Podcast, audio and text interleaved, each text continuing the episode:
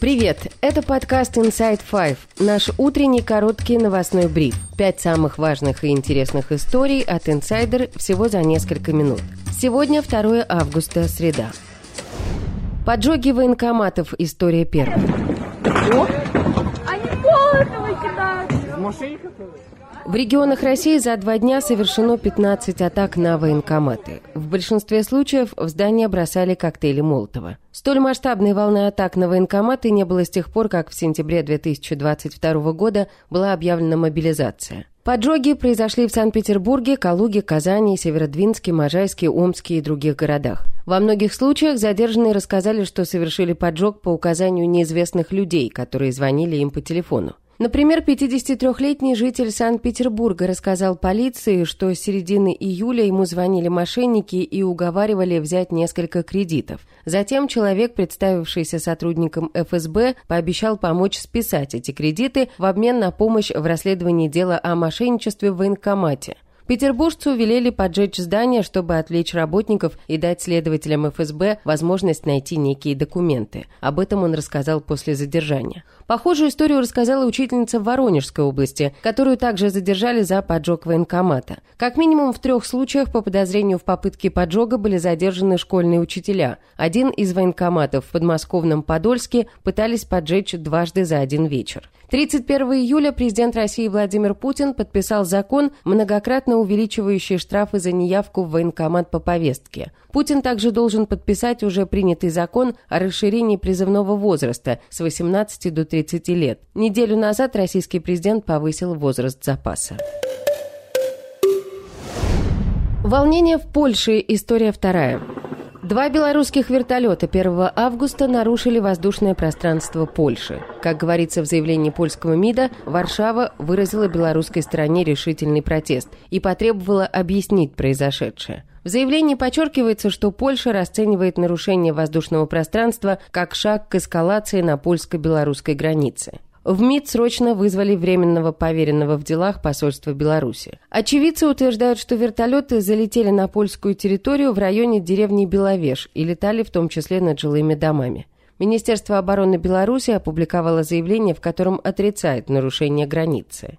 29 июля премьер-министр Польши Матеуш Моровецкий заявил, что более сотни наемников ЧВК Вагнера выдвинулись из Беларуси в сторону Сувалкского коридора, территории между Беларусью и Калининградской областью, которая располагается на участке границы Польши и Литвы. В различных публикациях о гипотетическом вооруженном конфликте между Россией и НАТО часто говорится о том, что Россия в ходе такого конфликта, перерезав этот коридор, может отрезать страны Балтии от Польши и, следовательно, Западной Европы. Политолог Дмитрий Орешкин в разговоре с «Инсайдер» отметил, что заявление от российской стороны про то, что наемники за считанные часы захватят Сувалкский коридор и все разговоры про военные действия на территории Польши, это все-таки больше похоже на блеф. У Лукашенко нет материального ресурса. Пригожинцы приезжают к нему на легковых машинах, на буханках, на КАМАЗах под брезентовыми тентами, но не на танках и не на самолетах, и не на пушках. И нападать на Польшу, вскрывать Сувалковский коридор с этим оружием технически невозможно. Премьер-министр Польши выразил опасение, что вагнеровцы могут маскироваться под белорусских пограничников, чтобы помочь нелегальным мигрантам проникать на территорию Польши. Он также не исключил, что наемники сами попытаются попасть в Польшу и назвал это шагом к дальнейшему гибридному нападению на польскую территорию.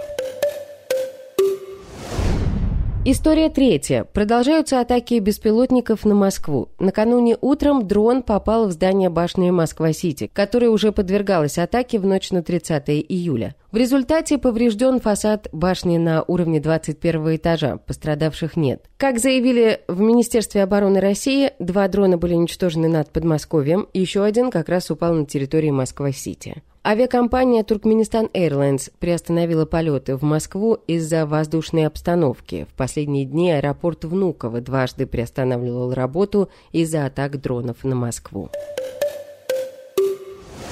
История четвертая. В российском городе Челябинске арестовали минимум на два месяца 51-летнего Владимира Ческидова, названного в прессе челябинским маньяком. Его обвиняют в похищении людей, изнасилованиях и убийстве. Ранее СМИ сообщали, что он держал в плену и насиловал двух девушек, одну из которых убил в 2010 году. После 14 лет плена выжившей девушке удалось сбежать. На суде он расплакался и признался, что, наверное, виноват, но заявил, что девушка жила с ним по любви. А ты виноват, не виноват сам-то, как думаешь? Наверное, да, виноват. А в чем? Володь, в чем виноват-то? Ты девушку насиловал? Нет. Все по любви было? Владимир Николаевич, не отвечаем на вопросы. В доме, где Ческидов удерживал пленниц, также проживала его мать. Ее освободили из-под стражи в зале суда. Против нее также возбуждено дело по статье «Похищение человека». Трампу предъявили обвинение. История пятая. Today, an indictment was unsealed, charging Donald J. Trump with conspiring to defraud the United States, conspiring to disenfranchise voters.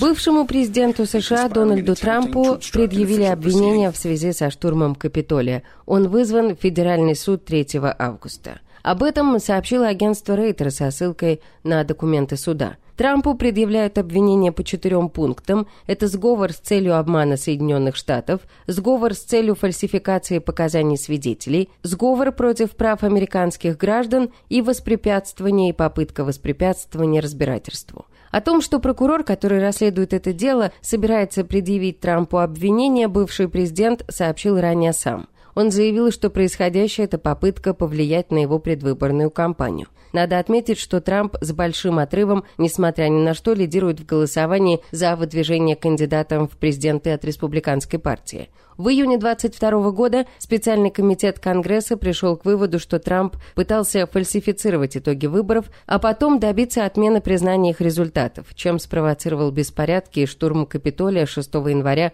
2021 года. Также Трамп с помощью соцсети Twitter руководил толпой своих сторонников и обвинял бывшего вице-президента Майка Пенса в нежелании отменить итоги выборов. И это все на сегодня. Это был подкаст Inside Five.